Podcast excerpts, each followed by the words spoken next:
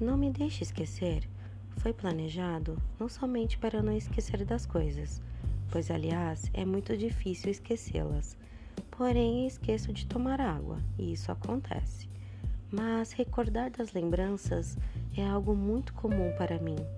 Lembro da primeira vez que entrei naquele lugar, eu já tinha criado uma certa expectativa quanto às músicas e às pessoas.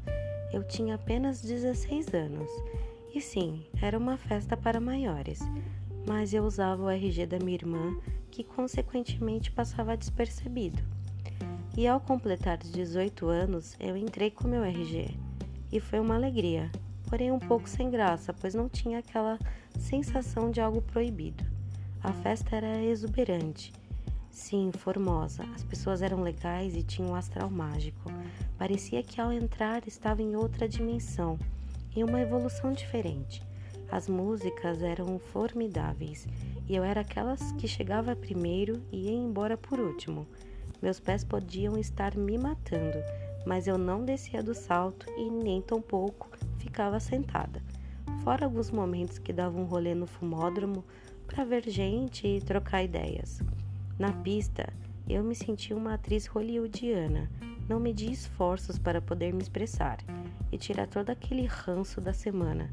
Sim, eu trabalhei desde muito cedo, então trabalhava a semana inteira em uma escola de cursos técnicos da Petrobras. Quando chegava a sexta-feira, era dia de festa, e alguns domingos aleatórios eu ia também. Na época, fazia cursos de teatro, pois com o avanço nas festas, queria cada vez mais me conhecer como atriz pensante era realmente algo muito cósmico, com uma pegada bem eclética. E eu acho que foi até por isso que, com 19 anos, eu fui diagnosticada como transtorno bipolar. Bom, mas isso será tema de outro post. Voltando, era algo mesmo cósmico e eclético, pois tocava de absolutamente tudo, e eu ia dançando o que tocava, sem restrições ou repreensão. Simplesmente eu era muito feliz e sabia, para eu não me esquecer.